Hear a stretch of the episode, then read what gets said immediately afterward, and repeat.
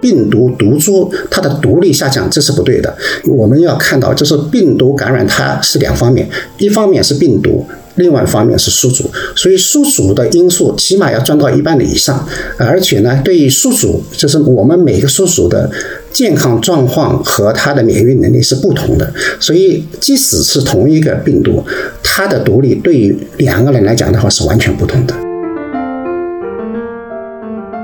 目前。再去打这个疫苗还来得及，呃，只要社区还能够提供你这个服务，我们就应该去打。很大的阻力是什么？就是社区医生。社区医生呢，他怕出事儿。那么在一般条件下，他就觉得，哎呀，这个我们现在也没什么疫情，那我给这个一大群老人打这个疫苗，他要出点事情怎么办？是吧？就说那我们就不打吧，是吧？那么或者他跟老年人说这个有危险的，那么老年人呢，一听说社区医生说有危险的话，他就不打了。这样就造成了一个我们里边的怪圈。其实就变成，越是有问题的，越是应该接种免疫接种的这个人群，反而就没有得到疫苗。这个问题我们现在还来得及去补。那我们知道德尔塔比原始株更有毒性，呃，传播力更强，所以说我们不能掉以轻心。所以这就是为什么我也要提倡，也希望中国对于我们目前的疫情进行监控的一个重要原因。假如是说我们现在掉以轻心，那我们是不是过了两个月以后，突然就出现一个冲击力更强的毒素呢？这个我们不能完全排除它的，我们不能老是相信它越来越轻，这个是不对的，因为我们知道德。因为它出现肯定是一个对于我们抗约是一个很大很大的挑战。很好的情况就是我们现在有一个相对来说比较弱化的一个毒素，但是我们要是放任它的话，说不定会养出一个大老虎来。听众朋友们，大家好，欢迎收听这一期的不合时宜，我是主播王庆。那今天来跟我一起录制这期节目的还有我的搭档若涵。大家好，我是若涵。那今天我们其实想来跟大家聊一个最近我们应该都非常关心的问题，就是国内最近疫情防控政策的转向，以及在这样的转向之下，我们每个人可以做些什么。那我想，最近特别是在北京的朋友，应该都能感受到这一点。就是我最近的这个北京的朋友圈是出现了大面积的阳性，然后也包括像我们节目的剪辑师，现在也是人在北京，然后生活工作都受到了不同程度的影响。在这个社交媒体上，呃，我们也收到了一些私信，就是很多朋友来信，表达了对于这样剧烈转向的一种焦虑，以及在这样的情况下，大家。可能不知道个体应该怎么办，所以今天呢也是很有幸的，请到了一位科学家，他是一位资深的病毒学家，来跟我们一起聊一聊我们大家都很关心的一些问题。今天的嘉宾是来自德国艾森大学病毒所的陆蒙吉陆教授，先请陆教授跟我们的听众朋友们打一个招呼吧。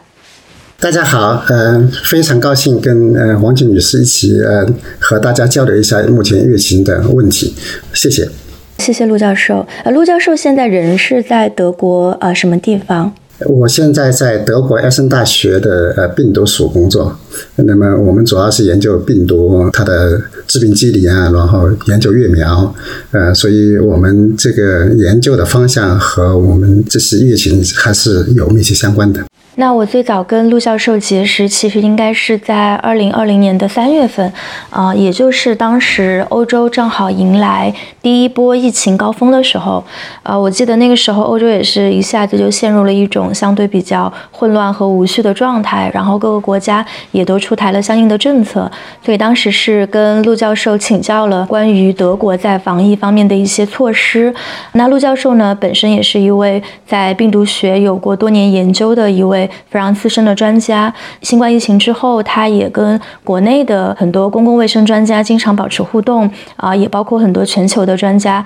所以也是相当于说全程关注了国内和在欧洲的新冠疫情。那今天呢，也非常的荣幸，我是希望我们在现在这样的一个大环境下，在我们的防疫政策发生了很多变动的情况下，我们可以从科学的角度去解读。对于奥密克戎这个病毒的一些认识，对于我们现在防疫政策的一些认识，包括我们可能存在的一些迷思，个人可以在防护中去做的一些事情，包括疫苗，包括我们现在可能这两天都在谈论的口服药。所以也希望今天这期节目能为拥有同样的焦虑和疑惑的朋友们提供一点参考。所以我也想就是把第一个问题先抛给陆教授，就是您对于这个政策的一个突然的转向是否感到意外，以及您现在会如何理解当前国内的这样的一波啊来势汹汹的疫情？我们可以说转变是不意外的，因为呃，这个欧米克戎疫情它发展有它自身的规律，因为它呃这个传播力非常的强。那么在国外，我们也有很多的经验，就是通过检测或者我们通过有限的风控，事实上是我们是没有办法彻底阻挡欧米克戎疫情的。所以呢，就说它长期坚持这种所谓的动态清零或者社会面清零这种模式，那是肯定早晚是要走到一个不可持续的一个时间点的。那么这个时间点当然就是我们现在可以理解是一个冬天，因为它疫情就加剧了，呃，所以这个转变我倒觉得不是特别的意外。那么感到意外的还是呃有几个方面，一个是我们现在转变的模式，我们有的时候也会说这个我们过去是一个比较极端的清零的一种模式，那么我们现在呢又到了一个完全放任的一个模式，这个跨度是非常非常大的，就是这个转变模式是让我们感到非常的意外。那么另外一个呢，就是怎么样来解释这个转变，因为。我们在欧美的习惯上的目标，就是要把疫情要压到一个最低的，对社会影响相当小的一个程度，然后呢，最后就是在可持续的条件下进行开放。我们目前在国内的这个解释是，这个病毒。它的独立下降了。那么这个问题，我们在国外也有很多的数据。那么按照我们的看法的话，就是这个不能作为开放的一个依据的。我们首先开放的依据就是我们整个的人群有足够的免疫力。那么这个在德国起码是做的，呃，也已经做到一定的阶段，就是我们认为是完全可以开放的一个阶段。所以我们对这个问题的解释也是感到意外的。那更重要的一个还是个时间点，大家。可能猜想是在明年春天，是吧？那么明年春天我们也是知道，呃，这个时间点比较好。为什么？因为新冠疫情是有季节性的。那么冬天开放是一个不大有利的一个时间点。呃，目前我们也知道，这个疫情发展非常的快，非常快的原因也跟它的积极性有关系。所以这是目前我们在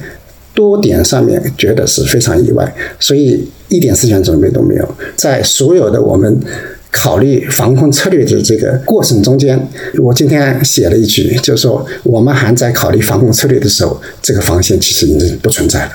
刚刚陆教授其实有提到，我们在日常讨论中，其实一个政府它应对新冠病毒的策略，常常就会被简化为两个极端嘛，要么就是风控，要么就是躺平。但现实其实是各国政府他们在风控和这个躺平之间会有很多的平衡点。比如说像我们知道的新加坡，那他在二零二一年当时提出共存方案的时候，是好像分了四个阶段，也就是说一开始我们先要让民众的疫苗打够，让他的那个疫苗接种率达到一定的阶。段，然后当达到百分之七十的时候，然后进入过渡阶段，达到百分之八十的时候，他们又会有另外一套方案。所以目前我们看国内的这个防控，就好像是一夜之间就什么都不做了，大家就全部放开，所有的政策取消。但是与此同时，也没有跟上新的预备方案，对吗？就是我们吃惊和意外都是这个。对，就是这个非常吃惊的一点，也是。就是说我们在大部分的国家，就是它在呃防控有一定组织能力的国家中间，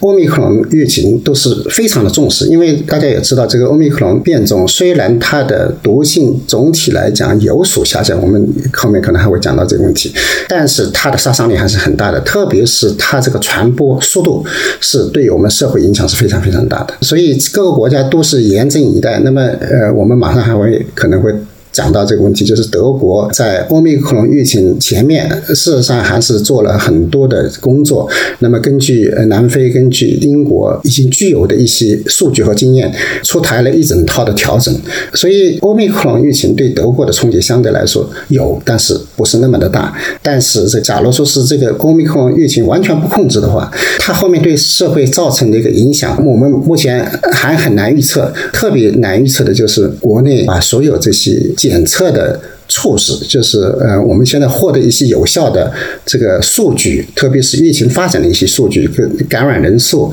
来预测它对医疗机构的憧憬，没有办法来预见后面一到两个月会发生什么事情。对，我想接着陆教授和刚才若涵提到的这个奥密克戎，可以往下稍微深聊一下。我觉得其实奥密克戎，我我印象没错的话，它应该就是去年的十二月，当时在南非最先出现的一个变种，然后最后很快就是扩展到了全球。其实，在跟就是新冠病毒打交道的这三年里面，我们其实也关注到，它其实出现过很多很多的变种，但至于哪一种变种，它会成为一个全球流行的一个毒株，这个中间其实有很多不同。的因素在影响，所以我想，其实对于奥密克戎，我们虽然也。跟他打了一年的交道，但是其实仍然存在很多的迷思。我也想就这些迷思请教一下陆教授。刚才您提到大众对于奥密克戎的一个印象，相对于最早的像这个阿尔法或者说这个德尔塔毒株，呃，它的这个传播力是上升了，但它的这种致死率和重症率是下降了。好像那它现在是不是其实就已经变成了一个感冒或者流感？它并不会真的导致重症，甚至也不会导致死亡。我会觉得这中间好像有很多流传的一些说法，但是如果从病毒学家的角度来看，我们应该怎么样去科学的、准确的描述奥密克戎它作为一种病毒的毒株，它所具有的这种毒性，以及它可能会对呃社会中不同人群造成的影响。在这个三年中间，其实我们已经看到病毒的进化是非常快的，从阿尔法到德尔塔，现在到欧米克戎，而且欧米克戎产生出来很多的延伸的毒株。那么这个过程呢，就是呃，我们从总体来讲的话，病毒学对于病毒进化的认知，就是它在传播过程中间会有一些适应，它跟它的宿主会有一些互动。那么这个互动呢，最后造成的结果就是它的毒力也会有所的。下降就是这是总趋势，但是呢，这个具体数字上面的改变，这个我们是没法预测的。嗯，那么我们首先看到，就是从原始株一直发展到德尔塔毒株的时候，它的毒力是有上升的。它的上升倒不一定是它本身的致病性，就是单个的致病性是增强了。但是呢，第一个它可以绕过我们的免疫屏障，这是一个问题。那么另外一个问题呢，就是它的传染性非常的强。呃，所以德尔塔对我们这个整个的社会的影响是非常大的。大家当时可能也看。到了在印度的一些报道，当时对这个印度社会的冲击非常的强烈，呃，甚至当时有很多的病人得不到救治，那么当时的尸体来不及焚烧，呃，所以它造成的后果是非常非常严重的。把奥密克戎和德尔塔进行比较的时候，我们可以看到，就是它的毒力是有所下降，呃，但是它的所谓的毒力有所下降，它有两个原因。一个原因，因为我们在二零二零年底开始就进行免疫接种，那么特别是对于老人有基础疾病的人群，呃，有非常有目的、非常优先的对他们进行了接种以后，呃，我们目前的接种率已经达到了百分之九十以上。所以，人群中间的免疫力其实就降低了病毒感染的后果，这是一个非常重要的一个原因。这个我们也反复讲过了，在国内反复的强调，就是病毒毒株它的毒力下降，这是不对的。我们要看到，就是病毒感染它是两方面，一方面是病毒。另外一方面是宿主，所以宿主的因素起码要占到一半的以上，而且呢，对于宿主，就是我们每个宿主的健康状况和他的免疫能力是不同的，所以即使是同一个病毒，它的毒力对于两个人来讲的话是完全不同的，所以我们这是不能一概而论。呃，这一点我是已经反复跟大家强调了，但是呢，很多人就说那个这个是不危险的。当然，你是从从群体的角度来讲，我们可以看到它的毒力是什么。什么样的变化呢？就是我们在德尔塔一波的时候，我们大概在德国最高峰的时候有四到五千个需要重症病房的病人，这是在德尔塔高峰期。那么我们在欧米克隆高峰期的时候，我们只有两千。你从这个角度看起来的话，我们重症病人的数量就降到原来的百分之四十。你可以说它是独立是下降的，但是呢？同时，我们这个整个人群的免疫力在半年中间得到了大大的提高。特别是欧米克戎来了以后，很多人原来他不愿意去免疫接种，或他不愿意加强免疫接种的时候，他看到欧米克戎来了以后，他也非常的担忧，那么就参与了免疫接种，或者是呃接受了加强针。所以这对我们整个度过疫情是非常非常有帮助的。所以，我们对于一个人群来讲的话，我们不能简单的说这个毒株对我们影响多大，它对整个的群体可能是影响减少了，但是呢，它对这个高危的人群，呃，特别是身体状态不好的，或者是呃免疫系统有一些问题的这个人群，它的毒性照样的存在，而且它会造成大量的伤亡。刚刚陆教授说到这个传染性很强，我之前有看到一个数据是说，在传染病学领域有一个专门衡量病毒传染性强弱的指标，叫做 R 零，就是你不做任何防护，平均一位感染者会再传染给几个人。那流感的 R 零数据是一点五个人。二零二零年武汉当时爆发出来的野生毒株是三到六个人，但现在奥密克戎的毒株 BF. 点七的数据是十八个人，所以确实就像您说的一样，传染力是非常强。强的，然后你刚刚也提到说，就是德国后来的这个进 ICU 的人数大大减少，是因为大家的疫苗接种率变得很高。那如果我们再反过来看现在国内的情况，包括也有很多人会问说，因为我们一直没有普及 mRNA 疫苗，大家打的是灭活疫苗，所以您觉得在这种情况下，在我们现有的接种率的情况下，大家的保护力会有所下降吗？这个中间的差别会有多大？国内现在是灭活疫苗接种以后造成的免疫屏障到底有什么效果？这个目前我们还是呃很难判断，因为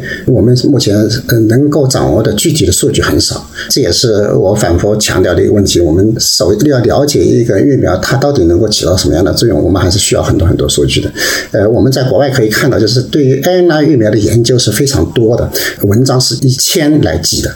它对不同的人群、对于不同的时间、对于不同的突变株。都有很详细的研究，我们可以看到，比如说，就是对癌症病人接种三针以后或者四针以后，它对欧米克隆的保护作用是什么？它对德尔塔的保护作用是什么？阿尔法我们可以一直追踪到很早的这些数据，那么我们可以对它进行这个纵向的比较，我们所以可以作为横向的比较，不同人群，比如说是癌症病人，有一些是需要这个记者透析的，是吧？这些都是具有免疫缺陷的这个人群，有的做的更细的话，他会做到年龄。不同年龄段，这方面呢，就帮助我们做出比较详细的判断。我们做出来的模型或者我们做出来的预测，就会相对来说比较精确。那么国内是现在的数据，我就说还是非常非常少的，往往我们只有一两个数据。那么这一两个数据中间不包括人群，呃，我们也很少看到死亡有重症的，我们也看到有一些个例。那么这些个例中间，呃，我们也很少能够看到这个详细的经历或者他的病程。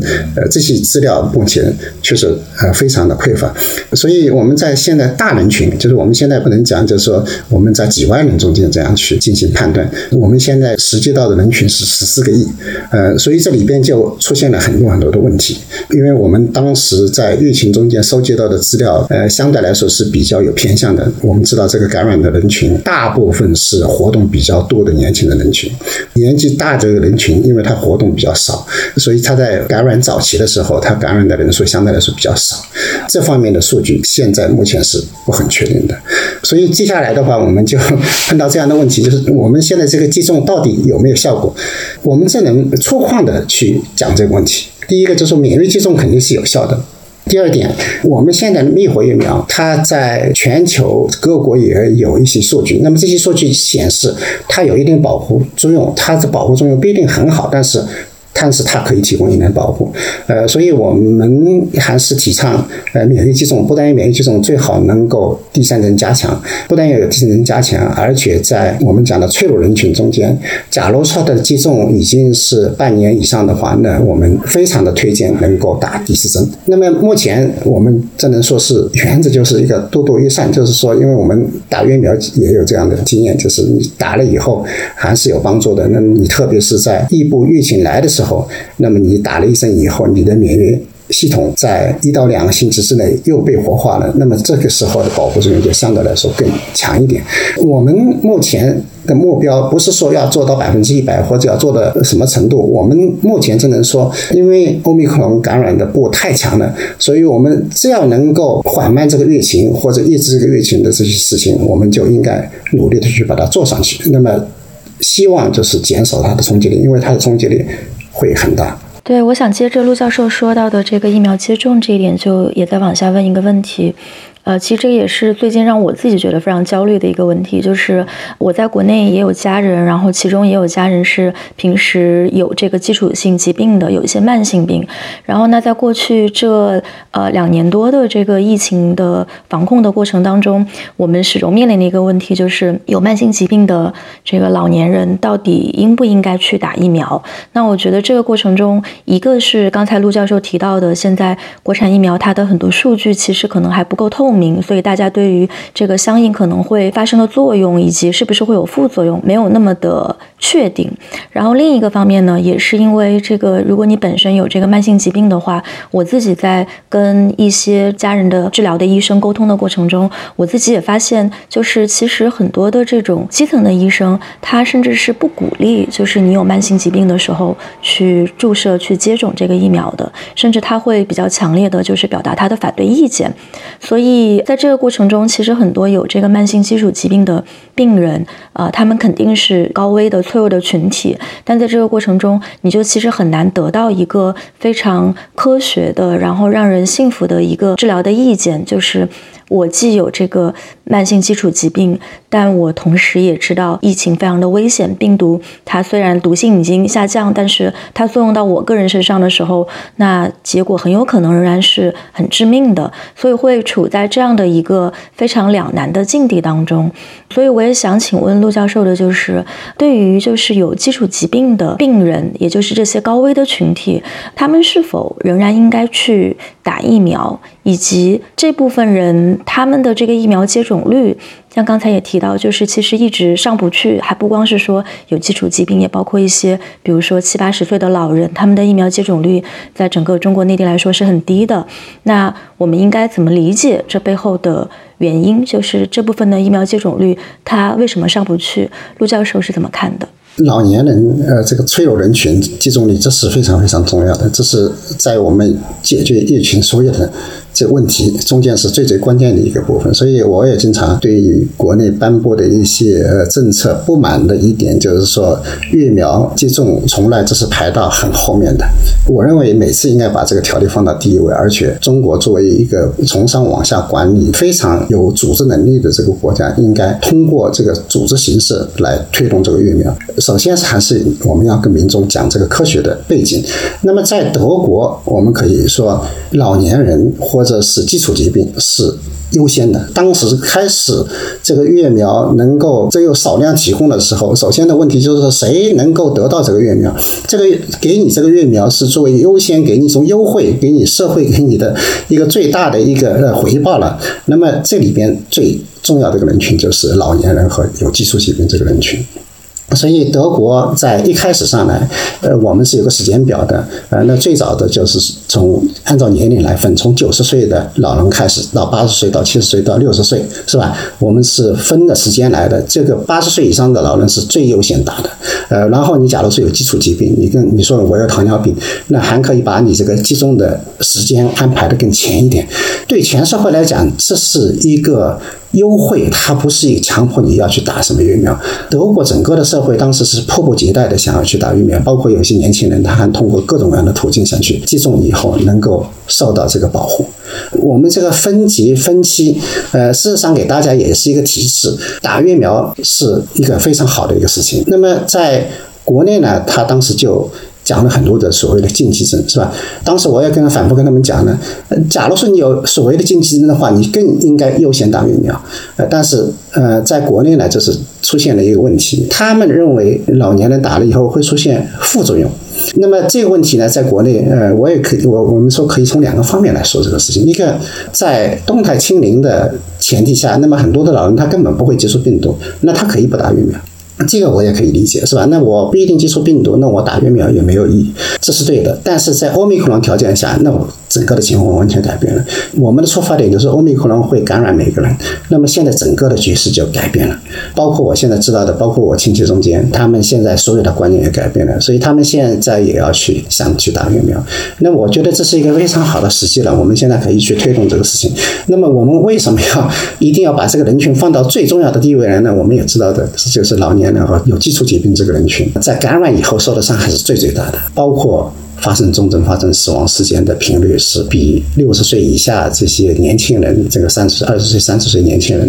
那个比例是要高出很多很多倍。我们目前也许思想上会有一些改变。那么我们在德国现在打的疫苗的呃以后，我们也可以看到的就是它的起的作用是非常非常好的。我们最近有已经基本上开放了，那么我们可以看到在街上六十岁、七十岁、八十岁的老人，他们非常自由的可以活动。呃，有很多人也得过新冠，最后也没有发生很严重的后果。当然，每个人感染以后都会有一些这样那样的问题，是吧？但是，嗯，但是相对来讲的话，都是比较温和，然后很快就恢复健康。那么现在就是一个副作用的问题，可能大家就说这个副作用到底是怎么回事？情副作用，我经常也说，没有副作用的疫苗可能也是没有用的疫苗，是吧？因为一个疫苗它本身是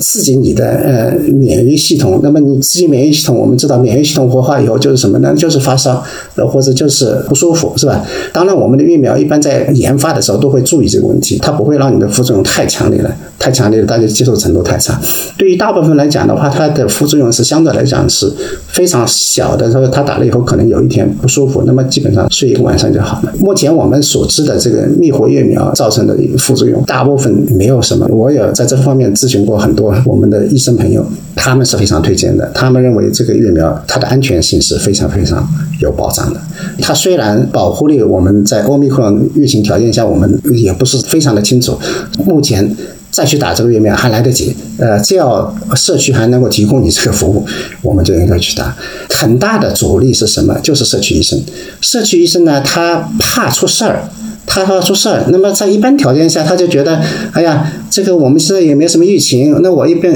我给这个一大群老人打这个疫苗，他要出点事情怎么办？是吧？那么他从他的角度可能。就说那我们就不打吧，是吧？那么或者他跟老年人说这个有危险的，那么老年人呢一听说社区医生说有危险的话，他就不打了，这样就造成了一个我们里边的怪圈，其实就变成越是有问题的，越是应该接种免疫接种的这个人群，反而就没有得到疫苗。这个问题我们现在。还来得及去补，就是我们可以看到，在呃很多的地区，现在还有一个多月的时间，而且我们国内的老年人他本身他的活动范围比较小，那么在疫情之下，他们自己也很自律，呃，他们基本上就不出去了，然后或者就出去稍微买点东西，呃，从会从来不会去聚会，那么这样呢，对他们自己个人是有保护的，但是问题你不可能永久这样继续下去。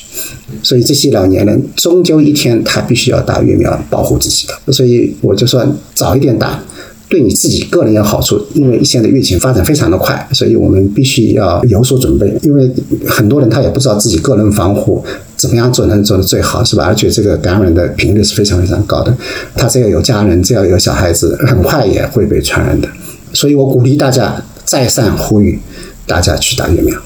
对，因为我相信我们的听众朋友中可能很多是年轻人，但是大家家里面可能或多或少都会有一些老人，会有一些有慢性疾病的家人，所以我也希望大家如果听到了今天陆教授的这些。观点这些表述也尽可能的去啊去向家人传播这样的一些知识，所以我理解下来陆教授刚才的这个很重要的两点建议，一个就是说，虽然这个打疫苗它确实可能会有一些所谓的副作用，但是在这样的情况下，它仍然是一个利大于弊，甚至是利远远大于弊的一个行为。那第二个就是，虽然好像现在感觉。去打疫苗是不是有点来不及了？因为疫苗发生作用，包括打打到第三针，中间可能会需要有几个月的间隔，这个还来不来得及？那陆教授的观点是说。不管怎么样，现在去打，它仍然比不打或者说更晚些再去打要好。就是现在去的话，仍然是我们在现在这个情况下能做出的最好的行动。对我们当然追求比最好的那个免疫能力，是应该有个完整的免疫接种过程。那么我们主要是讲的三针疫苗，是吧？那么从打了一针疫苗以后，你三周以后再去打第二针，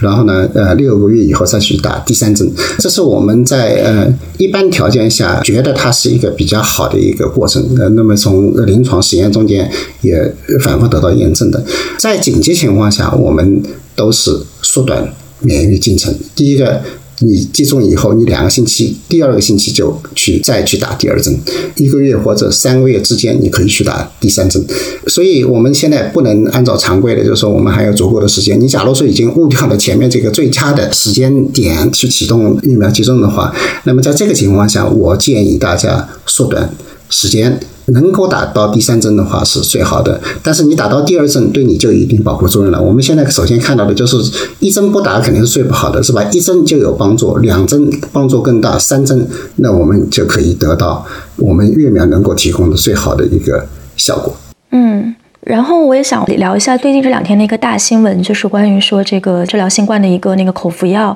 那这两天那个大新闻是说辉瑞的那个口服药叫做 Paxlovid 可以开始在网上售卖了。当然它这个价格非常的贵，两千多块钱人民币一盒。我也看到就是朋友圈，包括这个微博上也已经引发了一轮的这个讨论的热潮。就是有一些人开始囤药，但有一些人可能对此也会有一定的批评。就是这个药它其实包括像在欧洲，我的很多欧洲朋友。他们其实可能都不知道这个药，因为这个药它可能在欧洲不是属于一个会放在市场上去卖的一个药，因为它的使用禁忌其实很多，它某种程度上是属于处方药的一种。所以我也想知道，就是陆教授对于这个药的它的药效、它的应用人群以及它合适的这种售卖的方式是怎么看待的？Paxlovid 这个药在临床上面确实是有很好的效果，但是这个所谓很好的效果，这是对一个非常特殊的人群，呃，在一个非常特殊的时间点，那么然后要在用的时候也是要通过很严谨的评估的。为什么呢？就是这个药首先一点啊，就是说这是防治重症。那么谁也会有重症呢？就是我们讲的这个脆弱人群，比如说他没有打过疫苗，然后他基础疾病很严重，那么感染以后，我们就可以看到他已经出现了一些病症。那在德国开这个药的。前提就是你首先是要阳性，他不然不会给你的，是吧？第二个呢，就是你自己也不会在家里边用这个药，这个可能性很少的。因为你要发现自己有重症的话，就或者你有重症倾向的话，首在德国很很简单的，你首先一点，那你马上就去就医了，起码要去你的家庭医生那边，他给你稍微检查一下，到底这个肺部有没有问题，会不会愈后会呃比较严重。假如说是有这种倾向的话，那直接就把他送到医院去了。一般时候用一号，那肯定是在医院，在医生的指导下，不光是指导下，就是在医生的监护下用这个药。首先那一点我们要看到，就这个药也不是说，呃，你什么时候用都可以，你早用了也没用，你晚用了也没有用。它的窗口其实非常小的，从症状开始，呃，然后第二天到第五天用这个药。才有用，你超过了五天以后，这个药也没什么用了。所以呢，目前就对于大部分来讲的话，这个毫无意义，因为你吃这个药是不能预防，是吧？吃完了以后，你过了两天，你感染照样感染，这个对于预防新冠是一点用处都没有的。那么另外一个呢，就是对轻症也没有用，为什么？因为你轻症自己就恢复健康了，根本这个药对你来说是毫无意义。这就是为什么我们做了注册了临床，叫我们叫它它没有临床的价值，就明明有临床价值，就是说你吃的这个药没吃这个药，结果。是一样的，所以这个给轻症就是年轻的人士基本上是不会用的。所以说我们现在这是要看什么呢？就是我们要发现老人，比如六十岁以上老人，基础疾病非常严重的老人。那么在这个情况下，我们要及时给他，就是发现了就要给。那么他那个时候呢，重症可能还没起来，所以我们叫预防重症。它不是说可以治疗重症，这个问题可能很多人也是有有误解的，就想到我这个买的这个药，我要重的时候是不是可以吃？呃，到那个时候已经是效果已经是很差很差了，呃，所以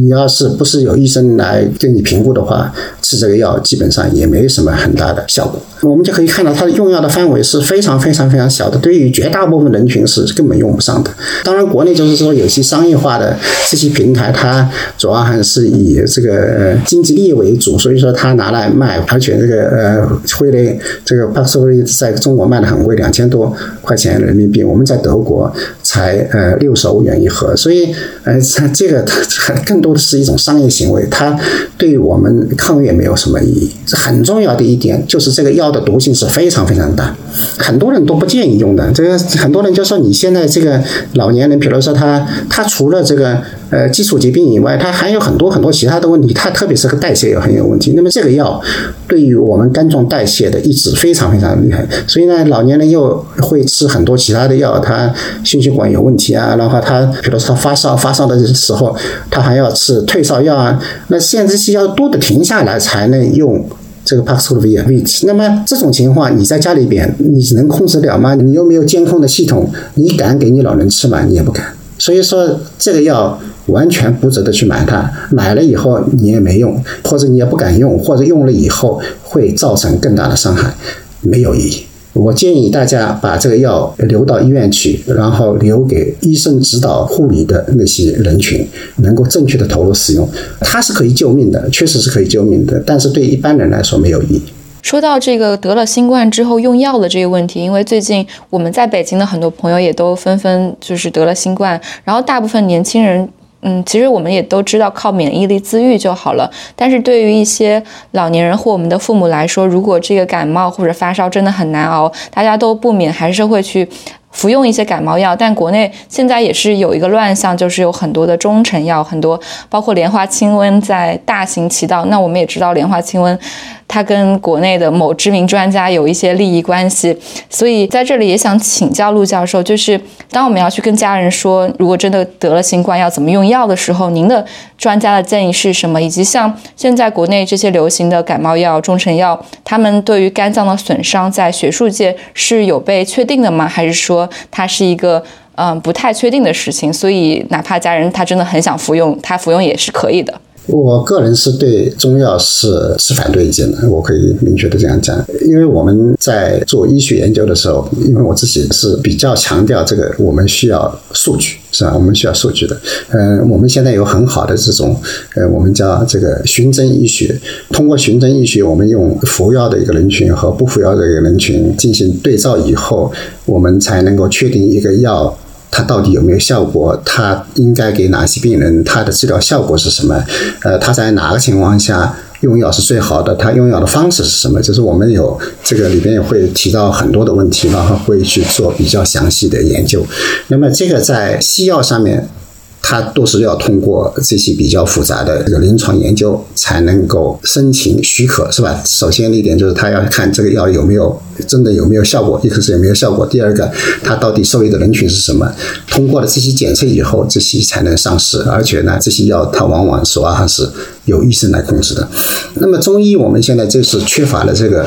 程序，那么往往他做的一些研究，呃，他的人群是很小的，然后他的对照组或者他的很多这些。呃，我们讲的一些比较主要的指标，呃，它相对来讲呢还是比较微弱的，所以我个人对呃中药是不推荐的，这是我的基本出发点。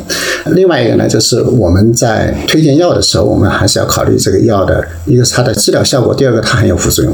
我们对西药的副作用是呃了解是非常清楚的，因为它在这个药的评估，它上市以前就是它是非常非常严格。那么首先它的那个副作用是必须要把它呃完全的列出来。那么中药呢，经常很多人就说中药没有什么。副作用是吧？但是你要去问我们这个临床医生，或者特别是我们要去问我们的肝病医生是吧？我们的就是我自己也是研究肝炎的，所以我对这方面总会多多少少会听到一些信息。那么我们现在的临床。医生，特别是呃肝病医生，他们碰到的很多的问题就是不科学用药以后，它会造成肝脏损伤。为什么？因为中药里边有很多很非常非常复杂的成分，它不像西药，西药它只有一种成分，呃，但是中药里边的成分非常的复杂，而且制作中药的这个过程也比较。复杂，它里边有很多不同的草药或者有不同的成分。那么这些成分它的来源往往不像这个西药那样，我们西药都是很多都是化学合成，化学合成以后，然后它可以把它提纯，它要提纯的要求它是非常严格的。呃，所以我们在里边你说这个化合物它就是个化合物。那么在呃中药里边它不是这样子，它有很多不同的草药在里边。那么我们知道这个植物里边它的成分是非常非常复复杂，所以你假如说是随便拿一个甘草，甘草可能它来源不同，它里边成分就会不同，附加的一些成分也是不清楚的。那么这样子的话呢，就是对于我们的肝脏就负担很重，因为我们的肝脏必须要把这些非常复杂的一些化合物要把它分解掉，要要解毒，是吧？那么，假如说你吃多了以后，我们这个肝脏负担就很重，长期服用中药就会造成肝脏的长期负担，最后造成肝衰竭。这是我们目前在临床上看到的越来越多的病人就是这个样子。呃，因为过去中药可能还少，现在中药用的也很多，然后大家也随意用，因为你可以买嘛。过去比较匮乏的时候，你还用不了，但是它造成的后果并不很好。当然，就是我们的肝脏是呃这个功能很强大的，它可以忍受十年、二十年，是吧？但是十年、二十年以后，你等到年龄一定的时候，呃，它它受的损伤就不可逆了。所以我们不推荐随意用药，是吧？这是首先的基本出发点。那么现在在新冠条件下是什么样子呢？就新冠感染以后，我们整个的呃身体的状态就是受到了全面的影响。那包括我们的肝脏的功能也是受到了很大的挑战。因为我们的肝脏在炎症情况下，就是我们病毒感染的情况下，它要工作，它要提供能量，它要提供各种各样的化合物，所以它的工作量已经很大了。那你再用一些这个中药，然后加重它的负担的时候，很多的医生就说，你现在还要给你的肝脏去加压力的话，那可能它就会崩溃。所以我们在一般情况下，我们就是不提倡。随便用药，你要用药的话，你也必须要在医生的指导下去用药，不能在家里边说我多吃一点，或者我。吃吃几种，那是一个是没有必要，第二个是没有效果。讲的最简单，对普通新冠来讲的话，我们就是一个对症下药，因为我们知道的是，我们对新冠感染它没有一个特效药，我们就是对付三种最基本的症状，是吧？那么这个症状就是发烧、浑身发疼，这是一点，是吧？那么我们就是吃点普洛西痛就可以了。那当然也不能够过度的用药，这个过度用药，这个普洛西痛本身对肝脏也是也也是有一定压力的。但是呢，呃，相对来说比较。单纯，那么另外一个呢，就是你也不能把你的呃烧全部降下去，因为发烧是。这个人类免疫系统对抗病毒的一个非常重要的一个武器，就是它升高了温度以后，它可以阻止病毒生长。所以说，这是我们一个非常重要的武器，你不能把它全部把这武器给灭掉了，那那对你自己身体是不好的，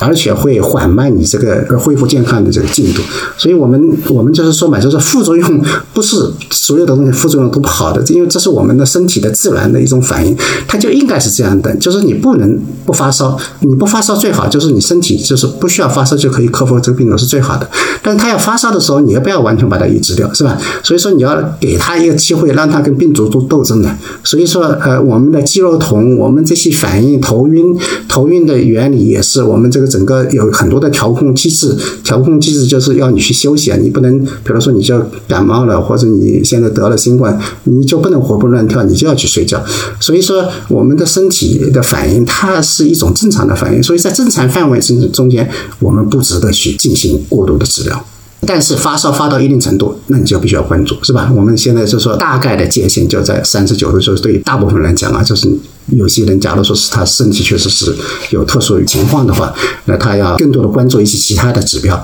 降温这是一个，是吧？那么然后其他的就是咳嗽，咳嗽其实大家也没什么很很多的办法，就是喝点水，然后喝点咳嗽药水，或者大家可以稍微用点药。但是这个病症得的时候很难受，但是你只要克服了它就。也就过去了。那么，然后还有一些就是鼻塞啊这些不适的一些症状。主要要关注的就是肺部有没有问题，是吧？这个我想很多人推荐，比如说去用个氧保加，然后测一下这个自己的血氧的情况。呃，我觉得这是也是可以推荐的。但是呢，从总体来讲的话，就是对大部分人来讲的话，他可以自己去管理，但是肯定是用比较简单的方式去管理。必要的时候应该是就医，而不是自己吃更多的药。这个我是不推荐的。对，说到这个就医这一点，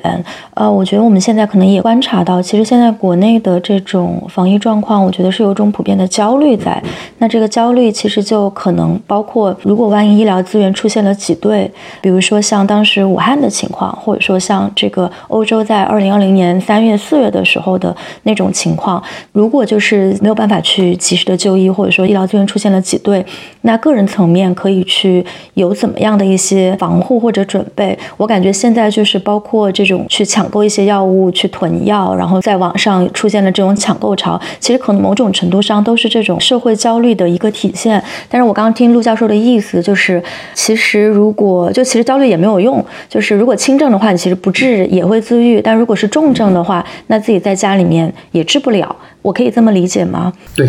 从我们呃在德国的情况来讲的话，那我们当然有一套这个国内所谓的分级诊疗的这个体系，是吧？那么在德国的情况这样的，就是我们假如说有病的话，你自己首先自己呃是管理自己，是吧？你假如说是自己是呃低烧，然后你自己感觉还可以，呃，那基本上你就待在家里面。很多人其实得了以后就自己测。抗原测一下，然后就觉得阳性了，OK，那我待在家里边是吧？那么这是在德国对绝大部分人就是基本模式，在中国现在是个创新了。我们我们在这儿是从一开始上来就是这个这种模式，呃，没有人会关心说，哎，你现在这个三十八度发烧，你是不是要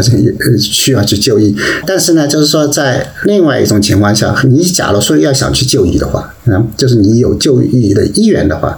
那你可以去就医。那么我们这个功能主要是由社区医生来担任的。那么德国呢，就是我们有很好的这个社区医生的网络，我们大概有五万社区医生。它主要的功能就是帮你看一下，主要是了解一下你的各种器官有没有什么问题，特别是你比如新冠感染以后，你的肺部有没有什么问题。这些医生都非常有经验，呃，而且呢，我们是长期在这医生那边有记录的，我们所有的就医的记录都在他那边。呃，所有你去那到了哪个医院去以后，呃，医生最后写了一个记录，都会发到社区医生这个地方。呃，你要走的时候，呃，你也可以告诉他，我下一个这个社区医生是哪一个，然后他会把所有的材料。发给他，或者是呃，起码他知道，就是说，呃，你需要的时候会了解你的健康状状态，所以他对很多这些呃有问题的病人，他了解是非常多的。这些医生他起的作用，其实就是我们讲的分流，他会做一个基本判断，你需要不需要去医生。那么这些社区医生的水平是很好的，就我们不能说他正是比这个专科医生要差。其实他对所有的病了解多很清楚，他主要不做的事情就是说，他对专科的病。进行治疗或者采取一些措施，他这是不会去做的。但是他对这些呃重要的病症。他都非常了解，而且他知道你去找下一个医生，或者去直接把你送进医院去。这个功能是非常非常重要。那么目前呢，就是中国可能在很多的地区缺乏的就是这个功能。中国的社区医生的覆盖率可能是比较小的。呃，我知道在无锡，在我们家乡，他们还是有社区医生，但是他们社区医生的培训可能就不如这个我们这个医生培训的水平好。呃，所以大家对这个系统的信任度可能比较差一些。但是，呃，我跟他们提的建议，就是说，这些医生其实他了解新冠这些造成的一些影响，其实他的范围还是很小的。特别是在新冠疫情比较单一的病种的时候，对这个细节了解的更多一些。他在很短时间内，他这个可以提供更好的服务。事实上，在中国，在很多地区，他也可以做得到。那么，这是一点。第二点呢，就是说，接下来的话，就是医院服务。它的容量还是很大的，呃，包括我们现在这些，比如大学医院，条件就非常好了，是吧？我们有很多的专科医生，他们的服务容量也是非常非常大。当然，这是在德国一个优势。我们其实，在新冠整个的这个三年中间，刚开始的时候，大家就就非常的紧张，就说哎，我们的医疗呃体系会不会压垮掉？事实上，我们设置了很多额外的床位，很多的隔离条件，但事实上后来根本没有投入使用，最后这个卫生部都觉得浪费了很多的钱的。中国目前的情况。确实是一个其实一过性的问题，它倒不是长期的问题。但是呢，我们就在后面一到两个月中间就会出现这样的问题。所以目前具体怎么解决，我们现在也很难提出一个好的方法来。那么就是说，在有些有社区医生管理的模式这种地区，它就要一定要加强它的功能，这是这是肯定的。那么有些地方它就采取了一些不同模式，它就比如说像深圳，我看他们要设置很多的发热门诊点，是吧？就是是几千个。当然。他的最大问题可能就是说，他哪来那么多医生？他哪来那么多这个专业人员可以来支撑这个系统？呃，但是这也是一个方法，你可以这样去做。呃，我就说我们现在目前主要要对付的就是新冠感染这个单眼的病种，我们只能放低要求啊。现在是一个非常呃危急的一个关头，所以我们也不能说我们现在还要提什么什么要求，要提到这个三甲医院的要求。所以很多人去三甲医院去就诊，呃，我说你可以呃考虑这个问题，但是关键问题，三甲医院它现在没有这么大的容量可以给你提供服务的时候，那我们现在还是要比较现实的，特别是要增加这种分级诊疗这个能力。那么我们在德国这种社区医生这个模式还是非常非常好的，在中国大家已经认识到这个问题，但是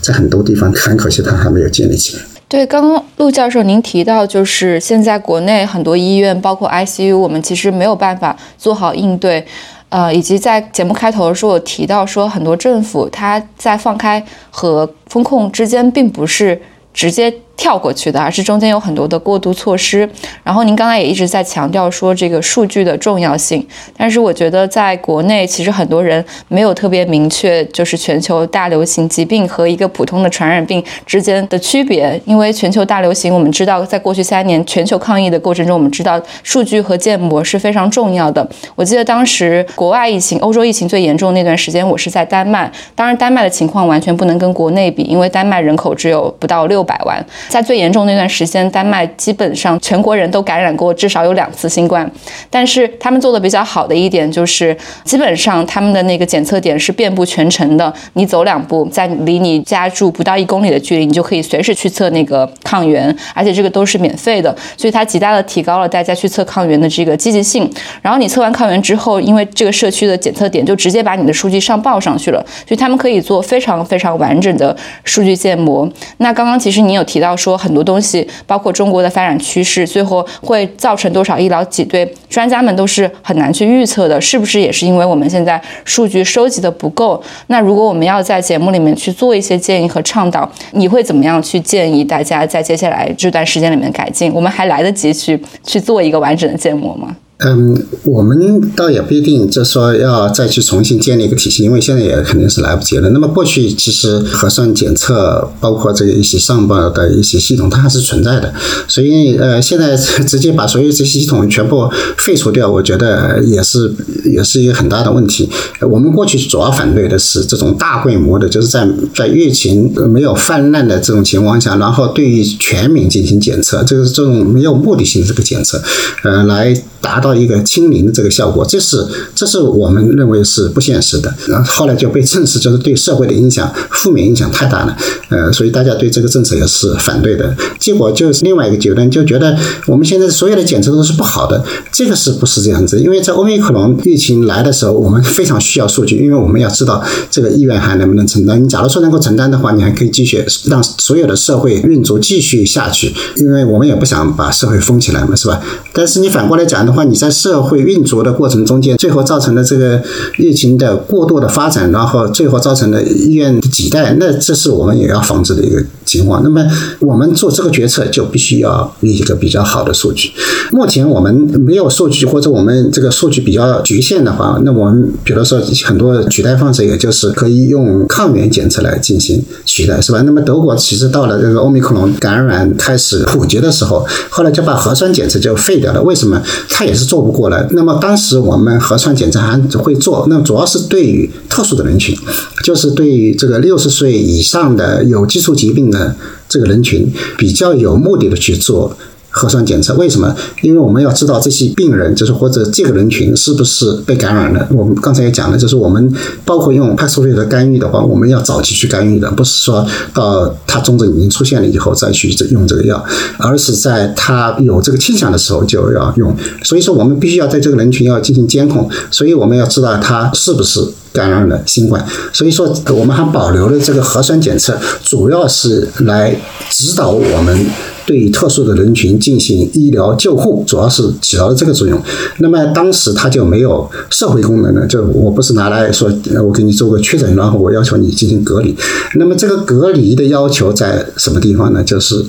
你做了抗原阳性的时候，那就要求你隔离。现在国内它把核酸检测给废除掉了，但是抗原检测它就没有一个法定的地位，就是它你检测阳性了以后，它还可以可以出去，因为我没有要求你。隔离嘛，是吧？你没有确诊，然后有些人还说这个呃确诊率很低，所以我可以不隔离。这种逻辑我就坚决的不同意了，是吧？你发现了阳性，你我们现在为了这个能够拉平曲线，我们还是希望大家检测阳性以后待在家里边，不要到外面去继续传播这个病毒，因为这个对社会的冲击就会非常非常大，那是对自己对人家都不好的。那么目前我们的数据的重要性我们还知道，那么第二个呢，就是我们从方法学上，我们还是有一定的办法。假如是说我们完全不能去收集数据的话，那我们还是要继续提倡一些我们已知的。社会管管控的办法，呃，那包括比如说，很多人就觉得我现在去吃饭，我要检测我不好，这个是不对的。那我们在呃德国长很长时间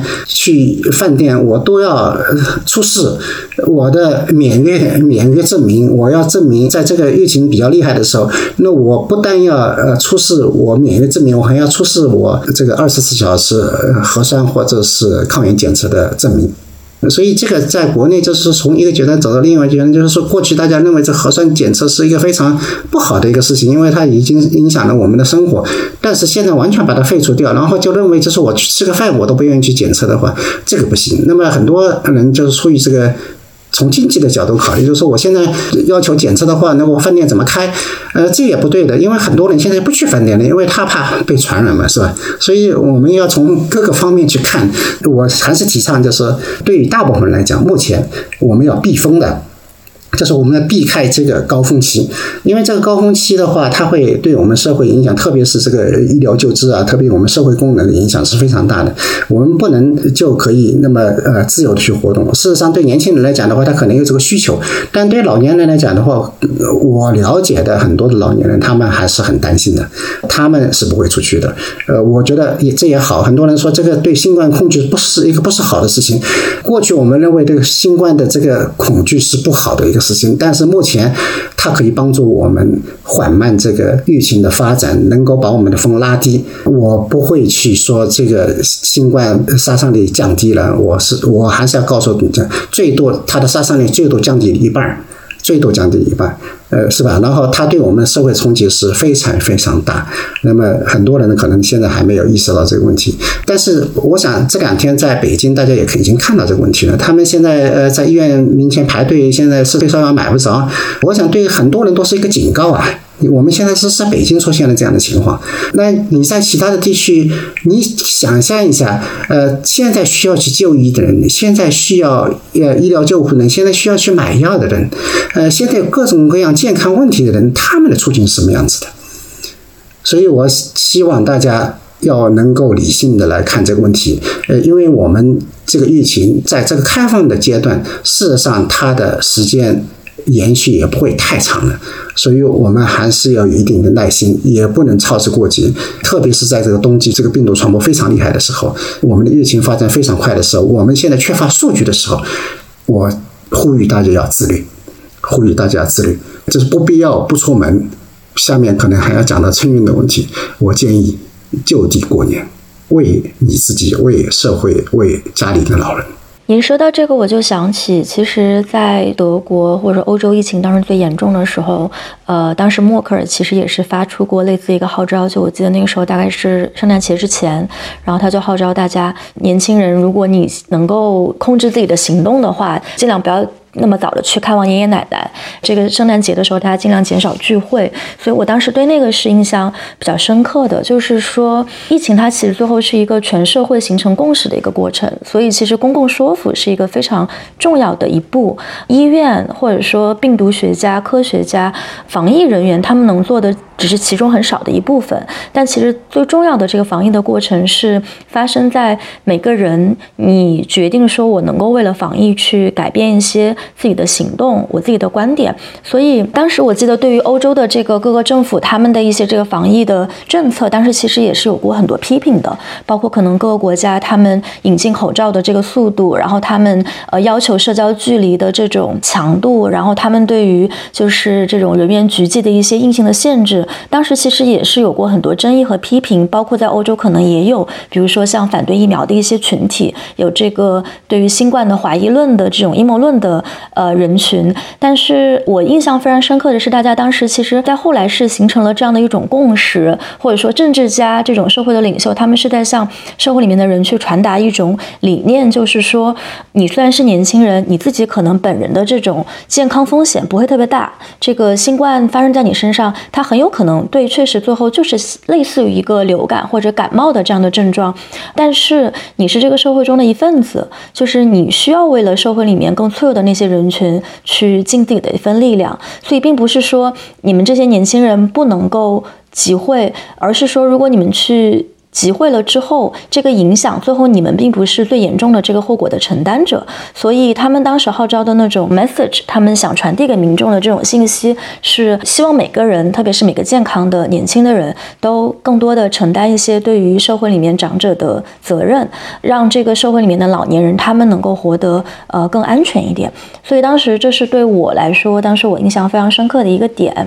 呃，但是我现在我觉得在特别是北京的这个朋友圈里，我能感受。受到的一种另一种焦虑啊，就是跟之前那种觉得对于清零和这种严格防控的焦虑不一样。现在的焦虑或者说现在的这种心态，更是我们现在了解了奥密克戎，它的对年轻人的毒性可能没有那么强。然后我们现在国家正走在一个逐步开放的一个道路上，那很有可能我最后反正都会感染，所以我还不如尽早感染，这样我个人层面上就可以。自由了，就是我出去可以不戴口罩了，我可以去上班了，我可以去聚会了。就是现在反而是这样的一种心态，所以我会觉得，一个也是说我们现在可能比较缺乏一种比较权威的，就是有公信力的，让每个人都知道自己应该怎么做的这么一份指南。另一个也是，大家现在可能某种程度上也还处在一个像您刚才说的这种对于清零政策和这种严格防疫的一种。疲惫的过程当中，会对于新冠，会对于这种防疫的情况感到有些太长了、太冗长了，然后个人层面出现了一些疲惫的